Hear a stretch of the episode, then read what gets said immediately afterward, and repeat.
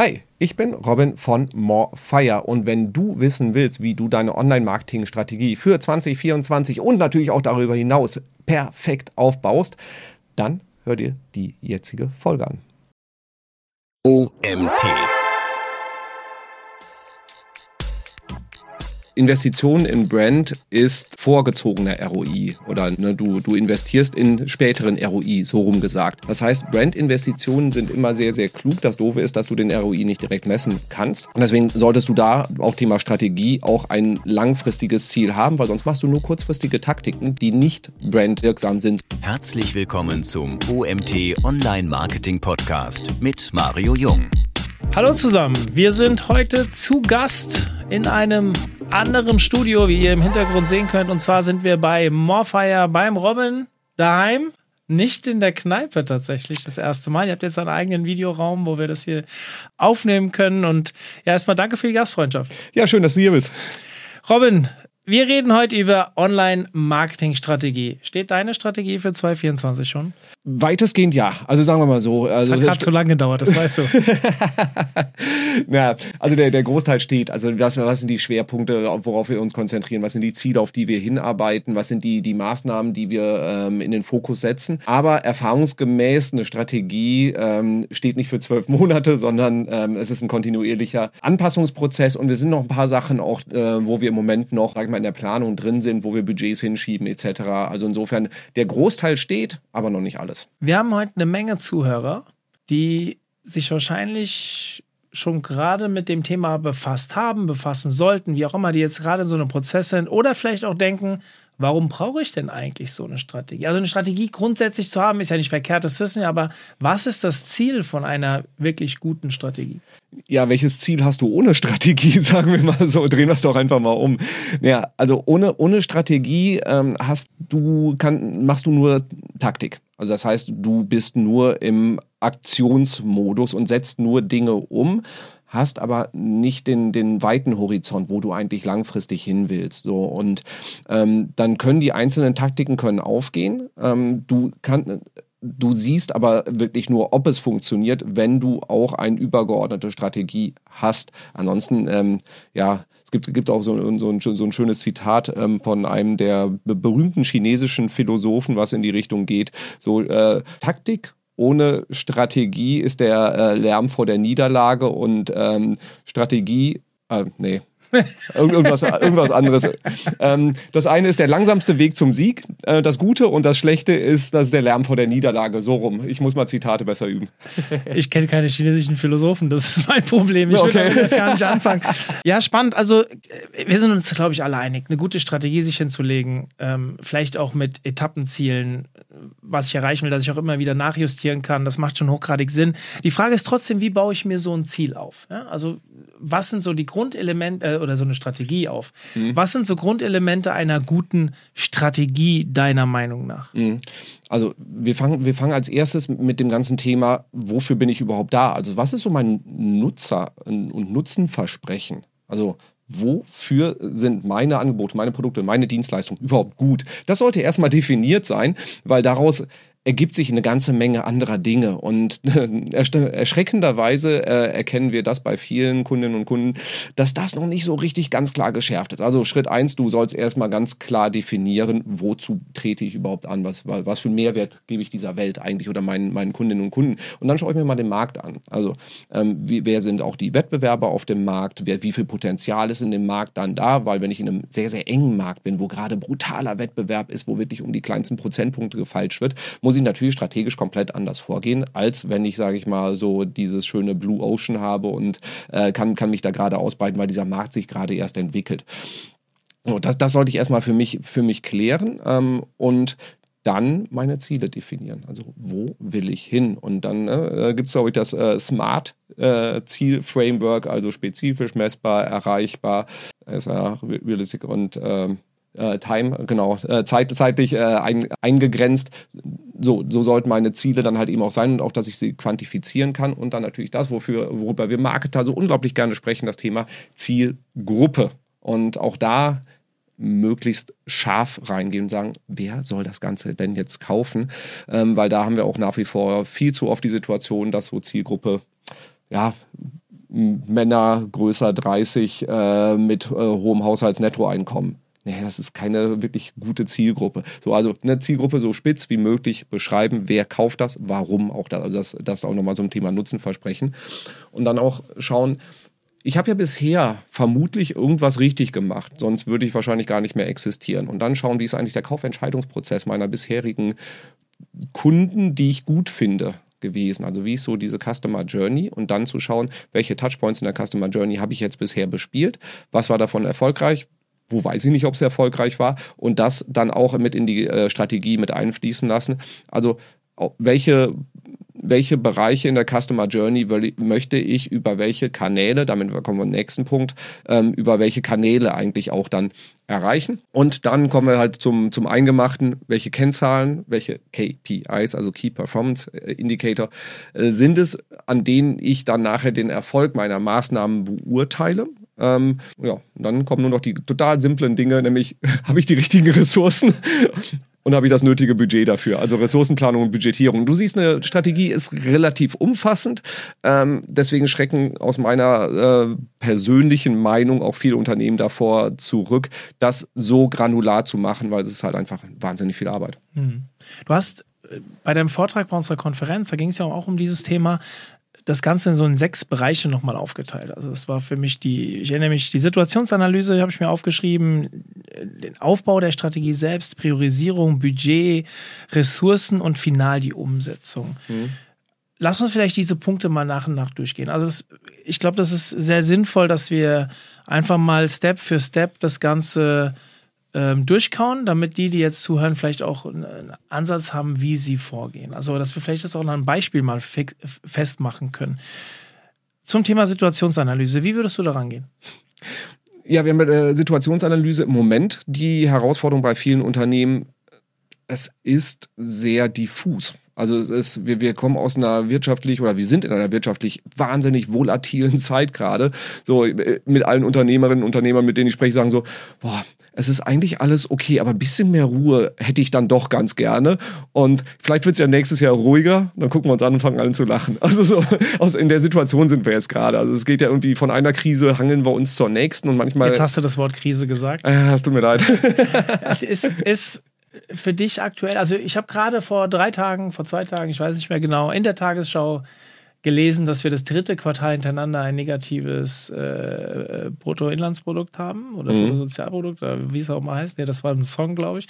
Aber, ähm, das heißt, wir sind immer noch voll drin, auch wenn es jetzt nur 0,1. Ich habe gesehen, die Inflation ist stark abgeschwächt. Wir sind jetzt mal bei 3,8 Prozent zum Vorquartal oder Vormonat. Ich weiß nicht ganz genau, bitte steinigt mich nicht, wenn ich das jetzt irgendwie ein bisschen falsch wiedergegeben habe. Fakt ist, wir sind immer noch in einer prekären Lage und wenn wir in einer Krise sind, woran wird gespart?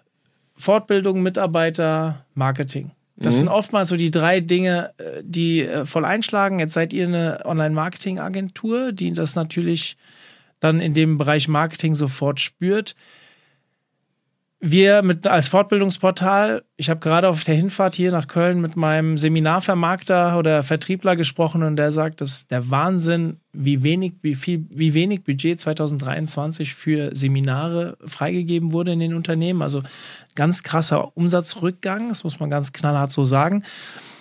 Hast du das Gefühl, dass wir da jetzt wirklich schon auf dem Weg der Besserung sind oder eher nicht? Schwierig. Ja. Es ist äh, super, super schwierig, weil ich meine, es ist auch ganz, ganz viel ähm, Glaskugel natürlich da auch mit drin. Was wir definitiv sehen, ist, dass die Nachfrage nach digitalem Marketing, was messbar ist, was performanceorientiert ist, ähm, sich verändert hat, aber nicht eingebrochen ist. So, das heißt, die Unternehmen sind durchaus investitionsfreudig, wenn sie den ROI greifbar haben.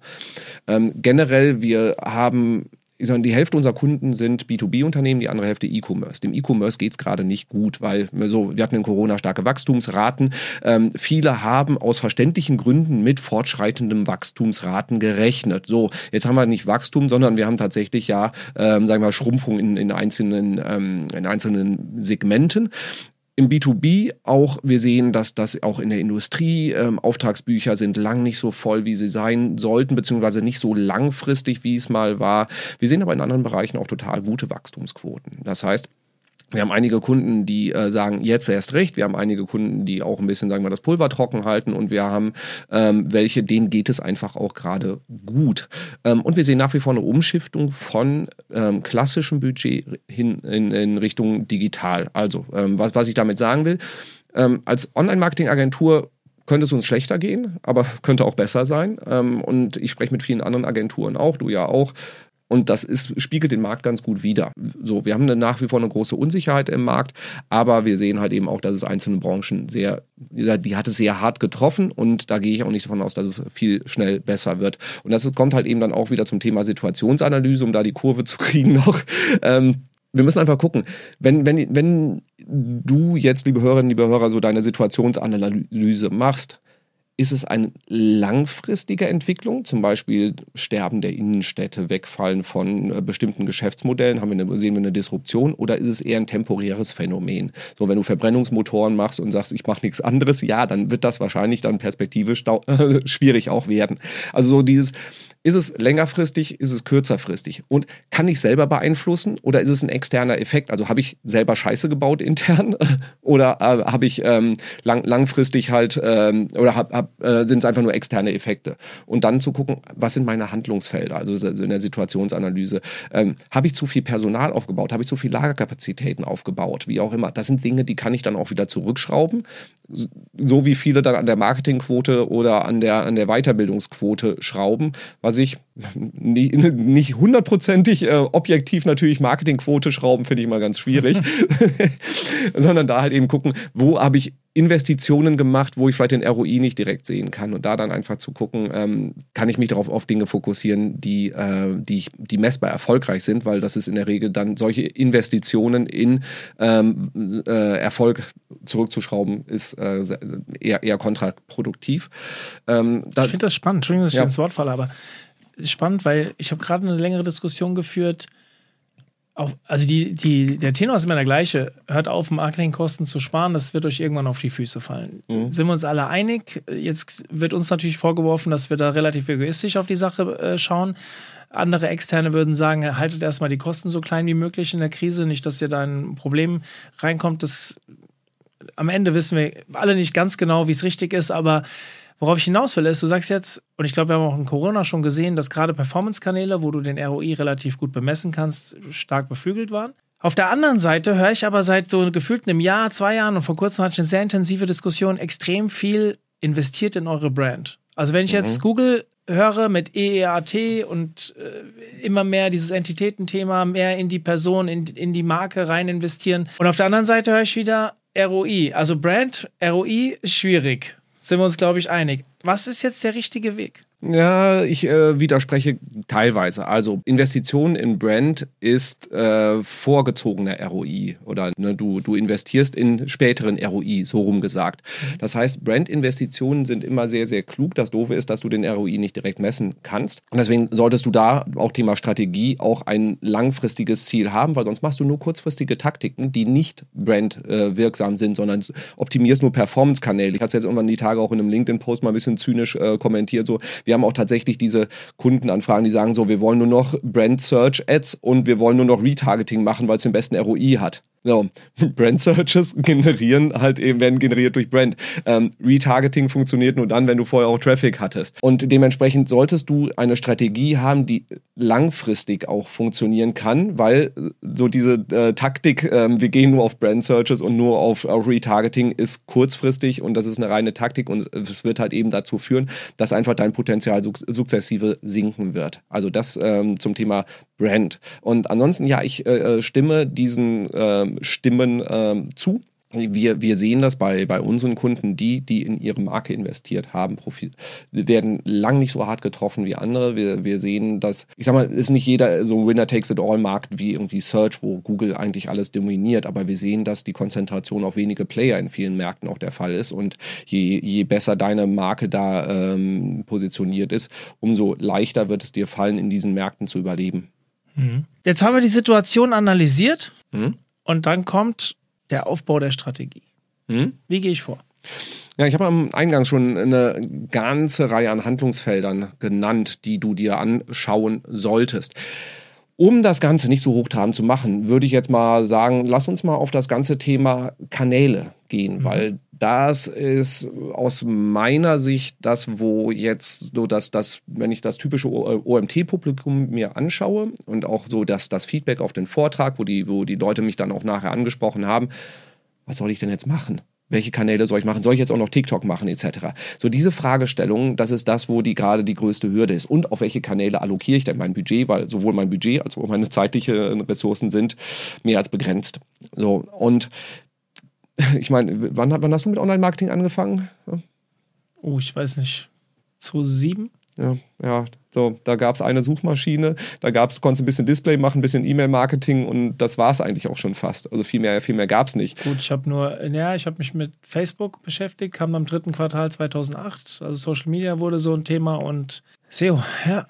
Genau, es gab eine Suchmaschine. So, Social Media, Wobei es gab. Yahoo war noch ein Thema. Es gab das eine Social Network, in dem man sein musste. So, wie viele haben wir jetzt ne, mit TikTok? Wir, wir haben, äh. Äh, ne, also die, diese Kanalexplosion oder Atomisierung kann man auch sagen. Also wie, in wie viele Kanälen du jetzt mittlerweile aktiv sein musst. Das ist das, wo wir sehen, dass es die, die ähm, Unternehmen, die Marketingentscheiderinnen und Entscheider total überfordert. Und deswegen lass uns da mal ein bisschen drauf gehen und einfach da, da mal relativ simpel dran äh, gehen. Was möchtest du machen? Also willst du eher ähm, Awareness aufbauen für deine Marke oder für das Themengebiet, weil du das Themengebiet erstmal treiben musst? Ähm, willst du in der Consideration-Phase ähm, die Leute, die so drüber nachdenken, welches Produkt sie haben. Willst du da den Schwerpunkt setzen und möglichst viel überzeugen? Oder hast du da schon sehr, sehr viel gemacht und die Leute rennen dir eigentlich die Hütte ein und du musst nur dafür sorgen, dass du die eintütest, also die Kaufentscheidungsphase. Willst du da mehr machen? Und, ähm, oder Kundenbindung. So. Und da einfach schauen, in welchen Phasen willst du deine Schwerpunkte setzen. Ähm, übrigens, wenn die Antwort ist, ja, ich will überall mehr machen, ja, viel Spaß bei der Budgetierung. Wird teuer. genau. Ähm, und dann einfach gucken, mit welche, welche Kanäle ähm, erreichen deine Ziele mit hoher Wahrscheinlichkeit. Also wo hast du eine hohe Sicherheit, dass das Ganze dann funktionieren wird. Ähm, und davon jetzt erstmal diese Entscheidung auch abhängig machen, welche Kanäle kannst du dir erlauben zu bespielen, weil alle Kanäle ein bisschen zu bespielen, funktioniert nicht gut, sondern du brauchst, sagen wir mal, eine hohe Kanalexzellenz. Wo hast du die? Wo kannst du sie dir dazu kaufen? Und darüber dann halt eben hinzugehen und sagen, so, welche äh, Maßnahmen mache ich? Und vor allem auch, das ist von, von das Zitat kriege ich sauber hin, Michael Porter, ähm, das Wesen der Strategie ist zu entscheiden, was man nicht macht. Also, bevor du alles irgendwie ein bisschen machst, mach weniger Kanäle und mach die richtig, richtig gut. Und diese Entscheidung zu treffen, ich merke selber mal, wie mir das Herz blutet, wenn wir eine Maßnahme wegstreichen. Aber es ist unglaublich wichtig. So. Also entscheide, welche Kanäle du nimmst, mit welchen du deine Ziele erreichst. Und wenn du gerade sagst, so, wir stehen mit dem Rücken an der Wand, Umsatz, Umsatz, Umsatz, beziehungsweise Deckungsbeitrag ist der Fokus, ja, dann ist halt SEO vielleicht für die nächsten zwei Quartale nicht der beste Kanal, es sei denn, du bist da schon relativ weit. Also wenn du bisher kein SEO gemacht hast, würde ich dann nicht damit anfangen, sondern dann würde ich halt Retargeting machen, dann würde ich SEA machen, dann würde ich vielleicht Paid Social machen, dann würde ich vielleicht E-Mail-Marketing machen. Wenn du sagst, ja, eigentlich stehen wir ganz gut da, wir müssen es halt besser ausschöpfen, ja, dann Fokus auf Conversion Rate Optimierung, wie auch immer. Also so, guck dir an, welcher Kanal deinen Zielen dich näher bringt ähm, und triff dann die Entscheidung für und vor allem auch gegen Maßnahmen und halt dich auch dran. Und nicht, weil dann wieder du auf einer Konferenz jemand dir sagt, hey, TikTok ist so geil, mach's trotzdem nicht, wenn du dich dagegen entschieden hast. Da sind wir schon voll drin in dem Thema, Thema 3 eigentlich mit der Priorisierung.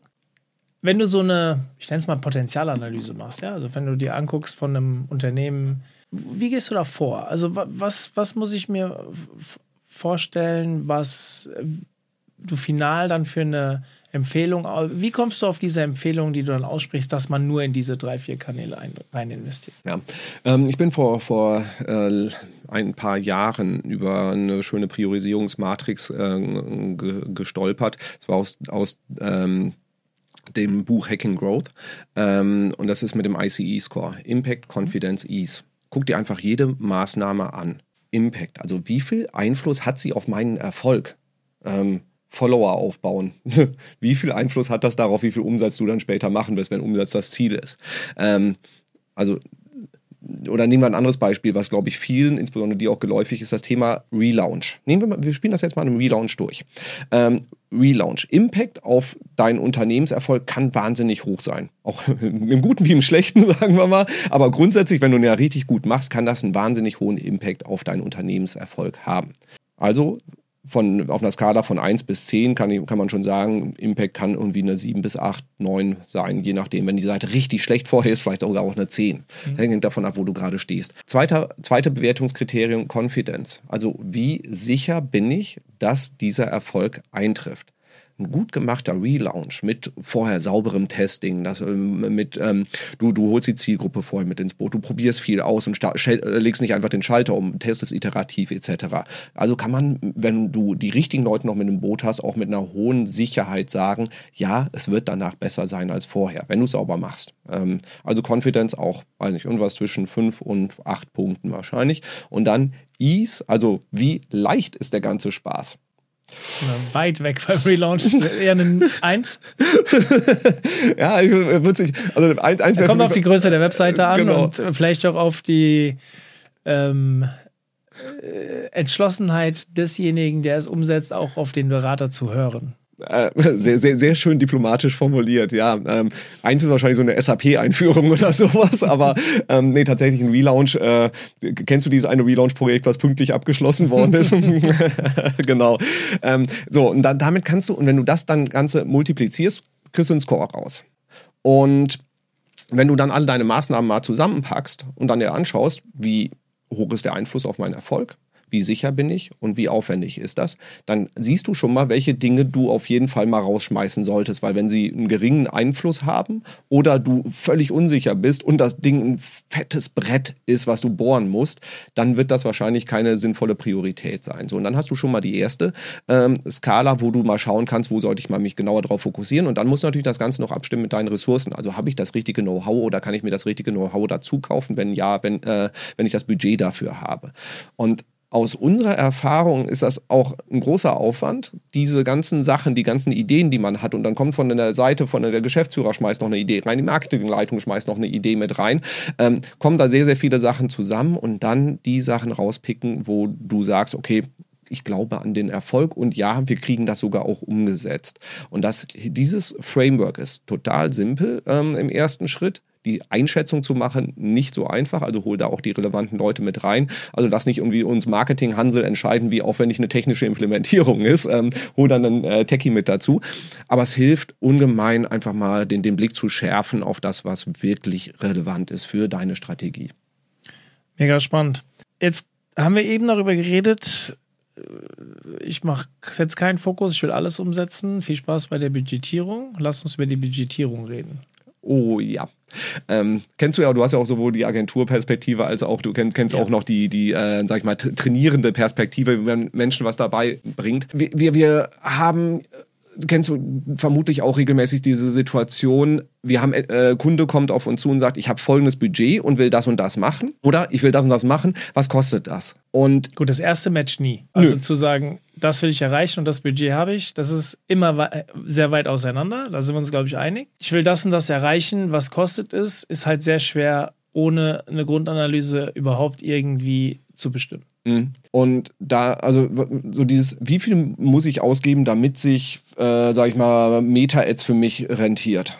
Ja, sehr, sehr, sehr schwer. Deswegen ist gut, wenn du vorher Ziele definiert hast und gesagt, so, wir wollen ähm, x tausend Sales Qualified Leads generieren oder wir wollen halt eben äh, ein, ein ROAS auf unsere Kampagnen von Y erreichen oder bestimmten Umsatz machen, bestimmten Deckungsbeitrag erreichen. Das hilft erstmal total. Und dann kann man halt relativ klar sagen, ist mit dem äh, Budget realistisch oder ist mit dem Budget nicht realistisch, wenn eins vorgegeben ist, oder ihr müsstet das investieren, um das zu erreichen. Also es, es hilft uns immer, wenn eine gewisse Zahl vorgegeben wird. Wir kennen aber auch in mindestens der Hälfte der Fälle die Situation, dass es keine Zahl vorgegeben wird. So, also Budget orientiert sich an den Zielen, was, was ansonsten aus meiner Sicht äh, immer eine sehr schöne Vorgehensweise auch wieder. Ich, ich mag Frameworks und ich mag Zitate. Ähm, beides kriege ich nicht immer hundertprozentig sauber wiedergegeben, aber ähm, so wie verteile ich mein Budget? Ich habe mhm. ich hab tausend Kanäle, in die ich investieren könnte. Wo, wo investiere ich rein? Ähm, und da habe ich, ich weiß nicht mehr, wo ich sie aufgeschnappt habe, die 70-20-10-Regel. Also 70 Prozent, das kann man, glaube ich, auch ganz gut vergleichen mit dem ganzen Thema Investment. So, äh, du, du, du kannst all in bei Bitcoins gehen oder du kannst sagen, ich diversifiziere mein Portfolio mal so ein bisschen und ähnlich sollte man es im Marketing eigentlich auch machen. Also 70 Prozent in bewährtes. Von mir aus auch 60 oder 80, wie auch immer. Also Dinge, wo deine Konfidenz ne, ICE-Score, relativ hoch ist. Also wo du sagst, da weiß ich, was ich mache. Mhm. Ich habe die richtigen Ressourcen da drin. Ich weiß, dass es äh, Erfolg bringen wird äh, mit, einer, mit einer hohen Wahrscheinlichkeit. Und, und also ich, ich weiß, was ich tun muss dann da weil ich darüber dann auch den Deckungsbeitrag produziere. So, wenn du aber nur in Bewährtes gehst, kann es halt eben sein, dass dir irgendwann so die Fälle davon schwimmen, weil Wettbewerber aufkommen, die die neue Kanäle viel, viel klüger nutzen. So, also 20, 70 Prozent in Bewährtes 20 Prozent in Test von neuen Kanälen, wo ich eine relativ große Wahrscheinlichkeit habe, dass dieser Test nicht vollkommen daneben geht. Gründe dafür könnten sein, der Kanal ist schon etabliert. Also wenn du jetzt mit TikTok startest, dann bist du halt kein totaler Early Adopter, ähm, aber du bist auch nicht mega spät dran, je nachdem, in welchem Markt du bist. So, also die Wahrscheinlichkeit, dass wenn du jetzt mit TikTok startest, dass das vollkommen daneben geht, wenn deine Zielgruppe da zu erreichen ist, ist überschaubar weil es gibt genug Beweise im Markt und es gibt genug Expertinnen und Experten im Markt, die du dir dafür einkaufen kannst. Also das ist jetzt nicht äh, irgendwie Bitcoin zocken. 10 Prozent. So, wenn du magst, also wenn das so deinem, deinem Naturell entspricht, setz 10% des Budgets ruhig für Tests ein, die sehr gewagt sind. Also wo vielleicht ein neuer Kanal aufkommt, der, der gerade irgendwie gehypt wird, wo ne, TikTok vor fünf Jahren oder so, keine Ahnung, ähm, wo gesagt wird, ja, kannst mal ausprobieren. So, und dann kannst du entweder mit dieser Welle hochschwappen oder du merkst, ne, war, war ein lustiger Hype, ähm, bringt aber überhaupt nichts. So diese 10 Prozent. Und dann kommen wir auch zu diesem Thema ähm, Marketingbudget kürzen. Wir haben es bei vielen Unternehmen gesehen, pauschal 20 Prozent alles wegschneiden. Ob es SEO war oder ob es Social war. Das macht keinen Sinn. Nee, es macht überhaupt keinen Sinn. Und dann gehst du erstmal, äh, dann, dann schneidest du auch voll in die, in, ins, ins Fleisch rein. Und sondern schneid erstmal die Sachen ab, die eh nicht wehtun, also diese 10 Prozent. Ähm, danach gehst du an diese 20 Prozent, sagst und ja, wir wollten gerne, weiß nicht, Podcast-Ads, Spotify-Ads testen ist aber vielleicht gerade kein guter Zeitpunkt, lass uns das später machen. So. Und das hilft einfach auch eine sinnvolle Budgetierung zu machen, wo du eine hohe Sicherheit hast. Und wir, wir merken ja, Marketing-Entscheiderinnen und Entscheider kaufen auch ein gewisses Maß an Sicherheit bei uns ein, wo du ein hohes Maß an Sicherheit hast, dass du deine Ziele erreichst und nicht total zockst. So. Mhm. Das ist so mein, meine Empfehlung beim Thema Budgetierung. Was hältst du davon, wenn ich jetzt als Dienstler, als ähm, Corporate hm? zu dir komme und sage, Robin, ich habe 5000 Euro im Monat zur Verfügung. Was kannst du mir dafür bringen? Also, ich mache mal ein ganz konkretes Beispiel für mhm. mich beim OMT. Bei uns steht aktuell der Agenturfinder ganz weit oben. Für diejenigen, mhm. die nicht wissen, was das ist, wir vermitteln quasi Agenturen. Also Unternehmen, die noch neu in den Markt reinkommen, die jetzt vielleicht keine Agentur kennen, Morfire oder wie sie alle heißen, und sagen, ich weiß überhaupt nicht, welche Agentur gut ist. Die kommen zu uns und sagen, hier, liebes OMT, ich habe mich bei euch fortgebildet, ähm, könnt ihr mir auch helfen, eine Agentur zu finden. Und für uns ist es zum Beispiel wichtig, diese Unternehmen zu finden, denen wir helfen können, eine Agentur zu finden. So, jetzt gehe ich hin und sage, Robin, ich habe 5000 Euro im Monat. Wie viele Leads besorgst du mir? also natürlich ist mir klar, dass das analysiert werden muss und so weiter, aber ist das ein Kunde, den du gerne hättest, der so vorgeht? Oder möchtest du, Robin, wie viel Geld brauchst du, damit ich 100 Leads im Monat von dir bekomme? Hm. Also beides ist jetzt für mich äh, weder, dass ich, äh, sage ich mal, vor Freude aus der Hose springe, noch dass ich total sage, auf keinen Fall, weil ähm, Agenturen neigen dazu auch manchmal eine Arroganz äh, gegenüber potenziellen Kunden zu entwickeln, wenn die Fragen stellen oder Formulierungen verwenden oder Aufgabenstellungen stellen, die, wo du als Agentur sagst, das macht keinen Sinn so. Die Kunden machen das oft nicht mit Absicht sondern einfach aus Unwissenheit. Und das ist ja völlig nachvollziehbares Verhalten, wenn du sagst, okay, ich habe jetzt bisher mit Online-Marketing keine Erfahrung gemacht. Ähm, ich habe gehört, dieses Performance-Marketing, da kann man Cost per Lead irgendwie einkaufen. Ich habe 5000 Euro, was kannst du mir an Leads dafür geben? Völlig normal, wenn äh, eine gewisse Unerfahrenheit dann da vorliegt. Also insofern, das müssen wir erstmal klären. Ähm, wichtigste Frage mal, was macht ihr bisher? Was funktioniert davon gut? Gibt es da vielleicht einen Kanal, wo ihr an, an eurer Stelle, wo ich nur an zwei kleinen Stellschrauben drehen würde und dann würde ich 5000 Euro da noch mit reinschmeißen? Davon würde ich es in erster erster Linie abhängig machen. Ansonsten äh, erfahrungsgemäß mit 5000 Euro kann man ein bisschen was bewegen, aber man kann halt eben jetzt auch nicht das, das Riesenrad drehen. Ähm, dementsprechend wäre da etwas, das ist ein B2B-Thema, ist ein sehr, sehr spitzes Thema. Und wir hatten, ich hatte jetzt auch eine Diskussion mit einem äh, Kunden, beziehungsweise potenziellen Kunden, die haben halt eben uns vorgestellt, was sie alles machen und wollten halt eben dann äh, auch Budget investieren in andere Maßnahmen und die haben gesagt, so, was funktioniert bei euch am besten? Cold Calls. Okay, erzähl mal ein bisschen. Ja, wir sind in einem total neuen Markt. Dieser Markt entwickelt sich gerade. Da ist, das ist so total Blue Ocean. Wir können da richtig, richtig Gas geben und wir sehen, mit Cold Calls erreichen wir das. Dann macht nichts anderes. So, ähm, also ja, Jetzt gibt es wahrscheinlich viele, die da draußen zuhören und sagen, wow, Cold Calls, das ist doch echt so die, die Seuche schlechthin. Aber wenn du siehst, dass das genau funktioniert, dann schmeiß da mehr Geld drauf und versuch äh, und, und fokussier dich da drauf. Wenn es, du merkst, es hört auf zu funktionieren, dann reduzierst du das und dann gehst du in andere Maßnahmen rein. Die, die pauschale Antwort darauf ist äh, nicht möglich. Mhm, okay. Also für diejenigen, äh, Robin hat es ja eben gesagt, ich kenne auch die Agenturperspektive. Ich versuche natürlich hier mal ein paar Fragen zu stellen, die natürlich auch von den Unwissenden kommen. Ja? Also mhm. für mich ist natürlich, wenn ich heute sage, Robin, ich gebe dir 5000 Euro und du besorgst mir x Leads, äh, dann natürlich würde ich das tun. Aber dann könnte ich dir auch ein Provisionsgeschäft anbieten, da hast du auch keinen Bock drauf als Agentur. Das ist in bestimmten Maße, es gibt ja Agenturen, die das auch machen und es gibt auch welche, die sehr gut damit fahren, aber in der Regel ist es auch für uns schlecht rechenbar und dementsprechend ähm, äh, nicht attraktiv. Mhm. Dann lass uns mal zu dem, wie hast du es vorhin äh, tituliert, äh, zu den einfachen nachgelagerten Themen kommen, die alles andere sind als einfach. Ich weiß nicht, ob das genau der Wortlaut war, aber Ressourcenplanung. Wie gehst du da vor? Du hast die Strategie jetzt stehen, du weißt, wie du priorisierst, das Budget ist festgezogen. Mhm. Ich muss mir erstmal einen Überblick verschaffen, wen habe ich intern sitzen? Also, was können meine Leute? So, ich sage, ich habe äh, 2024 ist SEO meine Top-Priorität. Und ich habe übrigens kein SEO. so, ähm, schwierig. So, ha, habe ich eine Agentur, die das Problem für mich löst? Und ähm, wenn nicht, muss ich eine besorgen oder möchte ich jemanden einstellen? Ähm, wenn ich jemanden einstellen will, auf welchem Level? Ist es Senior Level? Brauche ich da, ist das wirklich Rocket Science? Oder sind es eigentlich die Basics, die gemacht werden müssen. Ähm, hier die Erfahrung, auch Unternehmen unterschätzen äh, oder überschätzen oft, welche Skills ge äh, gefragt werden. Ähm, und es muss oft nicht der totale Super-Nerd sein. Oft reicht wirklich solides Handwerk auch bei, an, an, an vielen Stellen. Ähm, also das heißt, ich muss gucken, wo liegen meine Prioritäten, mache eine Übersicht, welche zeitlichen Ressourcen habe ich zur Verfügung und welche benötige ich und welche Skills habe ich und welche benötige ich, auf, auf welchem Level. Und da sich mal so eine Übersicht zu verschaffen, verschaffen. Was glaube ich, wie viel Zeit ich investieren muss? Wie viel Zeit habe ich bei meinen internen Leuten zur Verfügung? Wenn du übrigens einen Vollzeit-SEO bei dir sitzen hast, dann plan bitte nicht mit 40 Stunden pro Woche Verfügbarkeit, weil die Person will Urlaub machen, die wird krank sein und sie muss sich weiterbilden und sie wird bei dir noch in irgendwelchen Meetings sitzen, wo, äh, wo sie Zeit verbringt, wo sie kein SEO machen kann. Also das heißt, äh, maximal 80 Prozent der, der Arbeitszeit kannst du wirklich operativ dann auch ansetzen. So da verschafft dir mal einen Überblick. Was glaubst du, was du brauchst? Wenn du nicht weißt, was du brauchst, hol dir jemanden, der dir dabei ähm, helfen kann.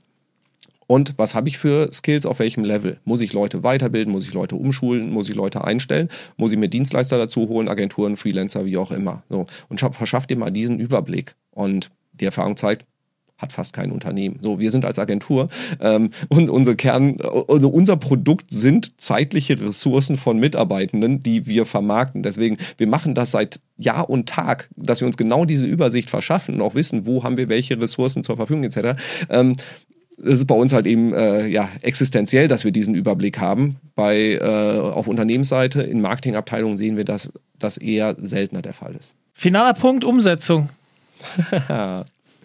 Ja. Einfach mal machen. genau das solltet ihr nicht tun. Wie, wie gehst du vor? Was machst du? Was empfiehlst du? Mhm. So, wir, wir haben jetzt so äh, diese ganze Strategie aufgebaut. Wir haben den ganzen Maßnahmenkatalog aufgelistet. Wir wissen, welche Kanäle wir reingehen wollen, ähm, womit wir starten. Ähm, und, und ob wir Kapazitäten haben. Und wir haben die Kapazitäten, wir haben das Budget geklärt. Der CFO hat gesagt, jo, Haken dran könnt ihr machen. Ähm, dann geht es in das stumpfe Projektmanagement. Wirklich also einfach zu gucken, wer macht was bis wann. Und da dann bitte nicht zu lange Pläne. Also ihr habt eine von mir aus zwölf Monats Strategie, habt große ambitionierte Ziele, schneidet es in kleine Häppchen, packt es in Task und macht diese einzelnen Bereiche möglichst auch messbar. Also Milestones machen, die Roadmap machen und regelmäßig Review haben wir diese Schritte erreicht? Wenn ja, ähm, okay, was sind die nächsten? Wenn nein, woran liegt es? Ähm, und auch regelmäßig schauen, haben sich die ähm, Ausgangsparameter verändert. Das heißt, wenn der Markt total einbricht oder der Markt total durch die Decke geht, ein Wettbewerber vom Markt verschwindet oder ein brutal neuer Wettbewerber super aggressiv reingeht, dann kann das zur Folge haben, dass ich meine Strategie anpassen muss und dann sollte ich halt auch genau diese Agilität dann auch beweisen. Das heißt, die Strategie regelmäßig sich quartalsweise, tertialsweise, also alle drei bis vier Monate auch nochmal anschauen, sagen, sind wir da on track oder ähm, laufen wir gerade in die völlig falsche Richtung. Und das dann regelmäßig anpassen und optimieren und Entscheidungen auch hinterfragen und äh, dann entsprechend nachjustieren. So, wenn ihr jetzt diesen Podcast gehört habt und äh, keine Probleme habt, eure Strategie zu, äh, zu erstellen, müsst ihr das ja trotzdem auch noch mit den anderen Stakeholdern im Unternehmen vielleicht noch irgendwie abklären oder vielleicht habt ihr es auch zum Teil schon getan. Und dann braucht man ja immer ein paar Key-Argumente. Deswegen habe ich mir gedacht, äh, weil du es auch so schön in deinem Vortrag äh, am Ende gebracht hast, nochmal die Top 4 Learnings festgehalten hast. Die würde ich jetzt auch gerne nochmal nach der Reihe kundtun. Okay. Ähm, ist es schlimm, wenn ich sie nicht mehr auswendig habe? Äh, mach deinen Computer auf, lest dir vor von mir aus. ja, ich ich, ich würde jetzt, ich guck mal, was sind so die, vielleicht wären es auch drei oder fünf, ja. was sind die wichtigsten Punkte, die ähm, ihr mitgeben solltet? Erstens, vermittelt sowohl den äh, CEO, CMO, CFO, dass ihr nicht alles machen könnt, sondern dass ihr eure Ressourcen bündeln müsst für die Sachen, ähm, die wirklich wichtig sind. Und wenn der, wenn dann irgendwie äh, wieder eine geschäftsführende Person eine lustige Idee hat und sagt, guck mal, der Wettbewerber, die machen das und das, das wollen wir jetzt auch machen, dann kannst du sagen, ja klar, können wir machen. Da brauche ich entweder mehr Budget, um jemanden extern einzukaufen, oder wenn wir es intern machen sollen, dann fällt irgendwas anderes runter. Das ist völlig okay, das können wir machen, aber guck mal, hier ist die Liste an Dingen, die dann wegfallen könnten, such dir eine aus. So, also das, das hilft ungemein. Also einfach dieses, dieses Bewusstsein dafür zu schaffen, ähm, dass Ressourcen und Budget knapp sind. Und wenn man nicht möchte, dass sie knapp sind, dann muss halt eben mehr davon freigegeben werden. Also wenn, wenn du jetzt auf der operativen Ebene bist, ähm, dann hilft sowas einfach, das Ganze auch mal zu visualisieren. Das würde ich auf jeden Fall mitgeben. Lieb, liebe Führungskräfte, wenn ihr das jetzt hört, hört auf damit, die Lebens- und Arbeitszeit eurer Leute für Dinge zu opfern, die keinen hohen Impact haben. Also wir, wir sehen einfach, dass auch, auch Führungskräfte ähm, durch das Management getrieben ähm, mit Dingen beschäftigt sind, die nicht zielführend sind, die man automatisieren könnte, die keinen Impact auf das Gesamtergebnis haben etc. Also verschafft euch da diesen Überblick und hört auf die Lebens- und Arbeitszeit eurer Leute oder auch Agenturen für Dinge zu verwenden, die wenig Impact haben. Lasst sie nicht in Meetings sitzen, lass, äh, zu viel. Lasst sie nicht Reportings bauen, die man automatisieren könnte, etc. Also guckt da einfach, dass sie mit der zeitlichen Ressource wertvoll umgeht, sinnvoll umgeht, weil die ist extrem wertvoll und sie ist sehr, sehr knapp. Dann würde ich noch das Thema wirklich äh, Kanalfokussierung, lieber weniger, dafür gut machen. Also dieses, ihr müsst eine Kanalexzellenz entwickeln. Also ihr müsst wirklich richtig, richtig gut sein in dem, was ihr tut. Weil sonst wird irgendjemand anderes besser da drin sein. Und ähm, wenn ihr halbherzig SEO macht, ähm, da blutet dir das Herz, da blutet mir das Herz. Das macht einfach keinen Sinn. Dann investiert die Ressourcen in andere Dinge rein. Also ähm, bildet diese Kanalexzellenz auf, äh, aus und, und äh, schärft sie immer weiter, dass ihr euch auf die Dinge konzentriert. So dieses Pareto-Prinzip kommt auf die 80 Prozent vom, vom, vom Exzellenzlevel und erst dann wieder auch die nächsten Kanäle mit aufmachen. Ähm, und dann äh, letzter Punkt, waren das jetzt drei, vier, fünf, egal. Ähm, letzter Punkt, den ich auf jeden Fall noch mitgeben möchte, ist ähm, das Thema laufende Optimierung. Also bewertet alles an Kennzahlen. Und auch wenn es das Thema Marke ist, du kannst dir anschauen, wie viele Brand Searches du hast. Das, das hilft. Also gib, an, gib allen eine Kennzahl, an der du den Erfolg misst. Und justier dann deine Strategie nach. Entweder wenn du merkst, du erreichst die Ziele nicht, ähm, ist ein guter Grund nachzujustieren. Wenn die Rahmenbedingungen ändern sich, äh, nachjustieren. Also ähm, die Strategie ist nicht zwölf Monate, sondern also kann, kann für zwölf Monate sein, aber sie muss permanent nachjustiert werden. So. Und wenn, wenn man diese Sachen ähm, im Blick behält, dann hat man auch eine sehr, sehr gute Chance, auch in diesen wirklich sehr, sehr anstrengenden, anspruchsvollen, volatilen Zeiten ähm, einen sehr, sehr guten Job zu machen und besser dazustehen als viele Marktbegleiter. Sehr cool. Okay, ich glaube, wir haben einen coolen Abriss gemacht heute zum Thema Online-Marketing-Strategie. Zum genau zum richtigen Zeitpunkt. Wir haben es heute am 1.11. aufgenommen, geht online bis Mitte November. Das heißt, wir haben alle noch genug Zeit, uns hinzusetzen und die Strategie zu bestimmen. Oder nachzujustieren. Oder nachzujustieren. Und in, in, in diesem Sinne würde ich das an dem Tag auch sein lassen. Robin, vielen lieben Dank, dass wir hier uns bei dir im Wohnzimmer mehr oder weniger äh, zusammenfinden konnten und live aufnehmen konnten. Vielen lieben Dank. Und ja, an euch da draußen, ihr wisst, was kommt. Äh, wir haben eine geile Konferenz hinter uns und wir haben eine geile Konferenz vor uns. Das ist noch ein bisschen hin, das wird der 27. September, aber wir sind gerade im Early Bird Tarif und wir freuen uns natürlich über jeden, der uns früh sein Vertrauen schenkt, damit wir besser planen können und wir versprechen euch, nächstes Jahr zum 10-jährigen Jubiläum werden wir richtig einen raushauen, sprich wir werden noch versuchen, noch mehr zu machen, noch besser zu sein und vielleicht etwas extra zu organisieren, so dass es sich auch wirklich lohnt, ähm, auch zum ersten Mal vorbeizukommen. Also jetzt Ticket kaufen und wer kein Ticket kauft, vier Sterne, äh, vier Sterne sage ich gerade. Nein, vier Sterne vergibt ihr nicht. Fünf Sterne bei äh, iTunes und Co. bitte vergeben oder bei uns auf Google. Ihr wisst, wir leben von Bewertungen, wir leben davon, dass ihr uns, wenn ihr uns gut findet, das auch anderen Leuten erzählt. In diesem Sinne, wir sind raus und liebe Grüße heute aus Köln. Bis dann. Ciao, ciao. Ciao.